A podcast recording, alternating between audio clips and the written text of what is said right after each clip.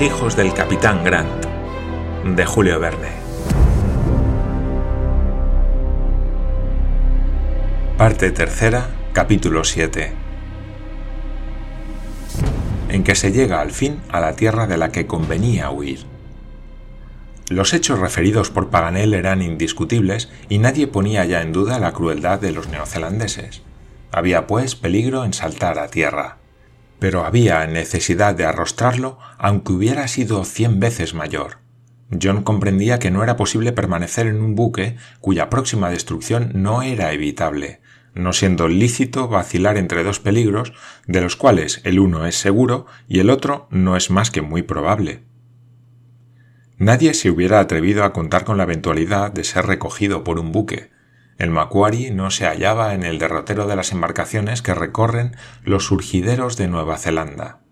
Todas ellas se dirigen a Auckland, que está más arriba, o a New Plymouth, que está más abajo, y el zabordo había ocurrido precisamente entre los dos puntos, en la parte desierta de las orillas del Ika na Maui, que es muy mala y peligrosa. Los buques la evitan todos, y si a ella les lleva el viento, procuran abandonarla cuanto antes. ¿Cuándo podremos partir? preguntó Glenarvan. Mañana por la mañana a las diez, respondió John Mangles. La marea que empezará a subir nos llevará a tierra. A las ocho de la mañana siguiente, 5 de febrero, estaba construida la jangada, en la cual tenían puestos los cinco sentidos. La cofa del trinquete, que sirvió para echar las anclas, era suficiente para transportar a los pasajeros y los víveres. Se necesitaba un aparato sólido, susceptible de ser dirigido y capaz de resistir el oleaje durante una navegación de nueve millas. Solo la arboladura prestaba para su construcción los materiales necesarios. Wilson y Mulrady habían puesto manos a la obra. Se puso el aparato a la altura de las bigotas, y el palo mayor, derribado a hachazos, pasó por encima de la borda de estribor. El Macquarie quedó entonces raso como un pontón. El mastelero mayor y los de Gavia y Juanete fueron aserrados y separados. Flotaban entonces las principales piezas de la jangada, que se reunieron a los pedazos de trinquete a que no se había dado aún otro uso, y se trabaron sólidamente. Para elevar el aparato sobre la superficie del agua, John colocó en los intersticios media docena de toneles vacíos. Sobre esta primera armazón muy resistente, John puso una especie de enrejado hecho de cuarteles que formaba celosía, y así las olas podían entrar en la jangada sin permanecer en ella, y los pasajeros se libraban de la humedad. Formóse además con tablas una especie de pavés circular que protegía el puente contra las gruesas olas. Aquella mañana, siendo el viento favorable, John hizo colocar a manera de mástil, con su correspondiente vela, en el centro de la improvisada embarcación, la verga del sobrejuanete, que sujetó con obenques. Un gran remo de pala ancha, puesto detrás de la jangada, debía servir para gobernarla, en caso de andar suficientemente a impulsos del viento. La jangada estaba dotada de las mejores condiciones para contrarrestar el ímpetu de las olas, pero ¿podría gobernarla y podría llegar a la costa en caso de variar el viento? Esta era la cuestión. A las nueve empezó el cargamento. Se embarcó una cantidad de víveres suficiente para llegar a Auckland, pues no se podía contar con los productos de aquella tierra ingrata. La despensa de Olvine suministró alguna carne salada, resto de las provisiones compradas para la travesía del Macquarie, lo que era muy poco, y fue preciso por lo tanto aprovechar los víveres ordinarios de la marinería, galleta de mediana calidad y dos barriles de bacalao. Al steward se le caía la cara de vergüenza. Las provisiones se metieron en cajas que se cerraron herméticamente para librarlas del agua del mar y se estivaron y ataron debidamente al pie del mástil. Las armas y municiones se colocaron en sitio seguro y seco. Por fortuna, los viajeros estaban bien armados de carabinas y revólveres. Se embarcó también un ancla para el caso en que hubiese necesidad de fondear por no poder llegar a tierra en una sola marea. Esta a las diez empezó a subir y soplaba una leve brisa del noroeste que producía un ligero oleaje. ¿Estamos? preguntó John Mangles. Estamos, capitán, respondió Wilson. En marcha. gritó John. Lady Helena y Mary Grant bajaron por una escala de cuerda bastante tosca y se sentaron junto al mástil en las cajas de víveres. A su derredor se colocaron sus compañeros. Wilson tomó a su cargo el timón. John los apagapenoles, y Mulrady picó el cable que tenía amarrada la jangada a un costado del bergantín. Se hizo la vela y el aparato se dirigió a la costa bajo la doble acción de la marea y del viento. Estaba la tierra a nueve millas de distancia, que una lancha provista de buenos remos hubiera salvado en tres horas. Pero la jangada necesitaba más tiempo. Si el viento no cedía en una sola marea, podría tal vez alcanzar la playa, pero de otra suerte el flujo la haría retroceder y sería preciso anclar para esperar la marea siguiente, lo que no dejaba de preocupar a John Mangles. Sin embargo, esperaba salir bien del paso. El viento refrescaba. Habiendo a las diez empezado la marea, era preciso haber tomado tierra a las tres, so pena de echar el ancla o perder, a consecuencia del reflujo, el camino ganado. La travesía empezó bien. Poco a poco las negras cabezas de los arrecifes y el amarillento tapiz de los bancos desaparecieron bajo el agua que subía, requiriéndose entonces mucho cuidado y mucha habilidad para sortear los rompientes sumergidos y dirigir entre ellos un aparato poco sensible al timón y propicio a las derivaciones. A mediodía distaba aún la jangada cinco millas de la costa. El cielo se presentaba bastante despejado y permitía distinguir los principales accidentes del terreno. Hacia el nordeste se elevaba un cerro de unos 2.500 pies de altura. Se destacaba en el horizonte de una manera extraña, y su silueta reproducía el gesticulador perfil de una cabeza de mono boca arriba. Aquel monte era el Pirongia, exactamente situado, según el mapa, en el paralelo 38. A las doce y media, Paganel hizo notar que bajo la marea ascendente habían desaparecido todos los escollos. Todos menos uno, respondió Lady Helena. ¿Cuál, señora? preguntó Paganel. Aquel, contestó Lady Helena señalando un punto negro a la distancia de una milla delante de la proa. Es verdad, dijo el geógrafo. Procuremos determinar su posición para no chocar con él, pues no tardará en cubrirle la marea como a todos los otros. Precisamente está frente por frente de la ladera norte de la montaña y vamos derechos a él. Wilson, procura dejarlo a un lado. Bien, capitán, respondió el marinero cargando con todo su peso contra el indócil remo que hacía las veces de timón. Se adelantó media milla en media hora, pero lo extraño era que el punto negro, que se había tomado por un escollo, sobresalía siempre del agua. John lo miraba atentamente, y para observarlo mejor tomó el catalejo de Paganel. No es un arrecife, dijo después de un breve examen. Es un objeto flotante que sigue el movimiento de las olas. ¿No es un pedazo de arboladura del Macquarie? preguntó Lady Helena. No, respondió Glenarvan. Ninguno de los restos del bergantín ha podido derivar tanto. Toma, exclamó John Mangles. Ya sé lo que es. Es el bote del Macquarie. El bote, dijo Glenarvan. Sí, milord, el bote del bergantín, que se ha puesto la quilla por montera, el bote que ha zozobrado. Desgraciadamente, exclamó Lady Helena. Habrán perecido. Sí, respondió John Mangles. No podía ser otra cosa. En medio de estos rompientes, de noche y con la fuerte marejada, corrían a una muerte cierta. Que el cielo se haya apiadado de ellos murmuró Mary Grant. Los pasajeros permanecieron largo rato silenciosos. Miraban aquella frágil embarcación acercándose a ella.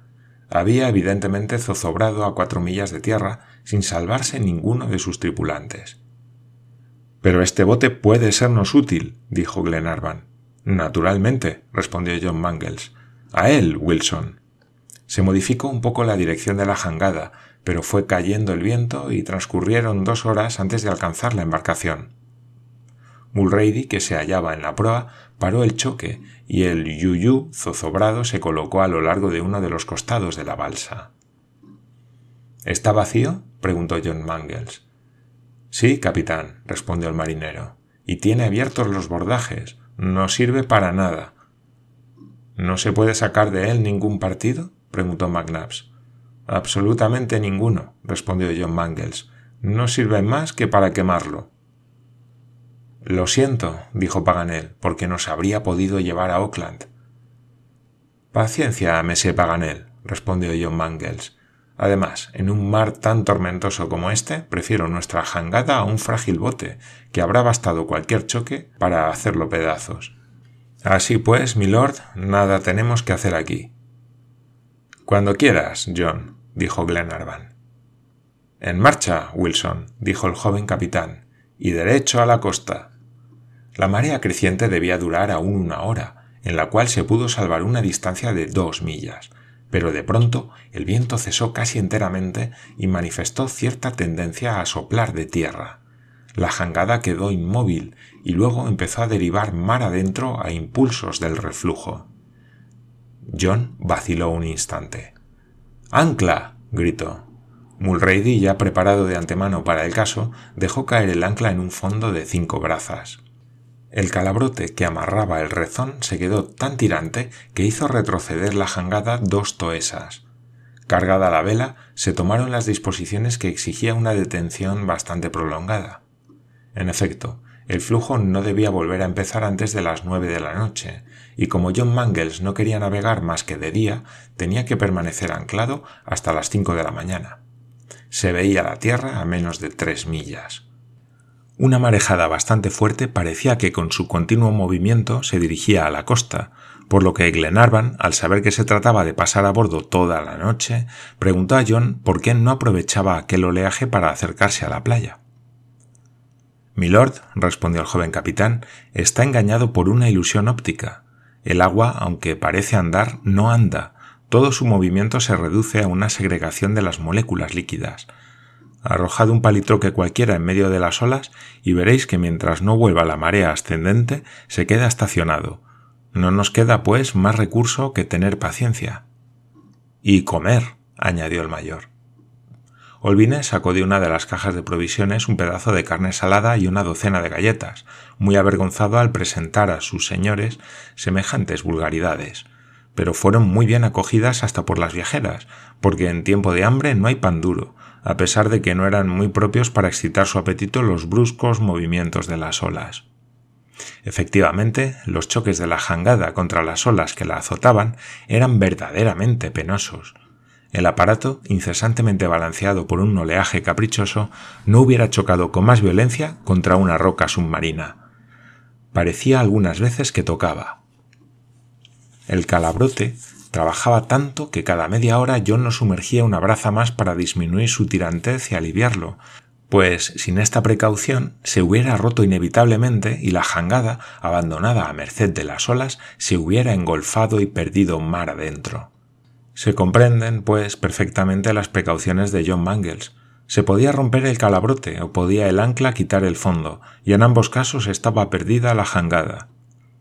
Se acercaba la noche. El disco del sol, rojo como sangre, prolongado por la refracción, iba a desaparecer detrás del horizonte. Las últimas líneas de agua resplandecían al oeste y centelleaban como plata líquida. No se veía por aquel lado más que cielo y agua, exceptuando el casco del Macquarie, que, clavado en el bajío, se presentaba como un punto negro. El rápido crepúsculo retardó algunos breves minutos la formación de las tinieblas, en que luego quedó envuelta la tierra que limitaba los horizontes del este y del norte. No podía darse situación más angustiosa que la de aquellos náufragos, en una estrecha almadía invadida por las sombras de la noche. Algunos de ellos conciliaron un sueño lleno de ansiedad y muy a propósito para convertirse en pesadilla, y otros ni siquiera pudieron cerrar los ojos. Al rayar el alba todos estaban quebrantados de fatiga. Al subir la marea volvió el viento del mar. Eran las seis de la mañana. El tiempo apremiaba mucho y John se dispuso a aparejar. Dio orden de elevar el ancla, cuyas uñas, con los sacudimientos del cable, se habían incrustado profundamente en la arena. Sin cabrestante fue imposible arrancarla, no obstante una especie de cabria que improvisó Wilson con mucho ingenio. Se invirtió una hora en vanas tentativas. John, que estaba muy impaciente, hizo picar el calabrote, abandonando el ancla, con lo que se privó de toda posibilidad de fondear en un caso urgente si no era bastante la marea para ganar la costa. Pero no quiso perder más tiempo, y un hachazo puso a la jangada a disposición del viento, que tenía por auxiliar una corriente de dos nudos.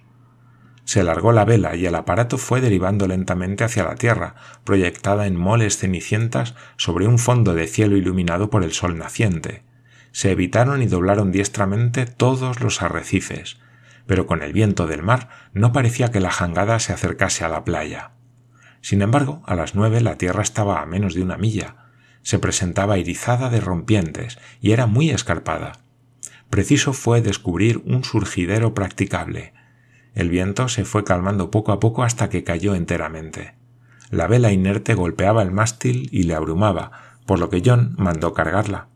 Únicamente quedó la marea para llevar la jangada a la costa, pero había sido necesario renunciar a dirigirla, y enormes olas contribuían a volver más y más perezosa su marcha. A las diez estaba solo a tres cables de la playa, y no había ancla para fondear.